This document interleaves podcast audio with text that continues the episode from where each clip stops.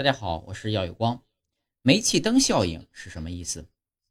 煤气灯效应啊，是一个心理学专业术语，描述呢是一种心理操控的手段，最终让受害者怀疑自己的记忆、感知或理智。韦氏词典在声明中说，在这个错误信息泛滥的时代，假新闻、阴谋论、推特网暴和深度造假，煤气灯效应已经成为我们这个时代的词汇。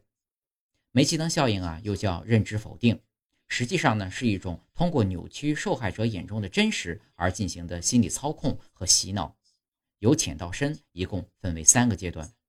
一、不自信，操纵者会故意说一些很离谱的话，这些话往往会颠覆你的认知。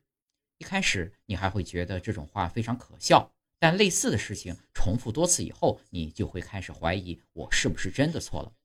二、辩解。你容忍不了他的不认可，希望对方能够接纳你的言行，才会想着辩解，但恰恰掉进了对方的圈套。三、压抑。经过前两个阶段，被操控者发现自己根本没办法得到对方的认可，就会放弃抵抗，选择认可对方的行为。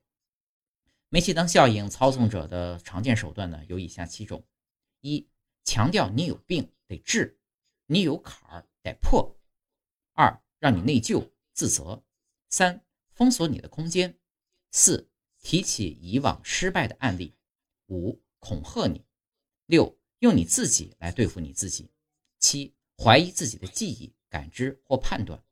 那么，如何避免和摆脱被操控呢？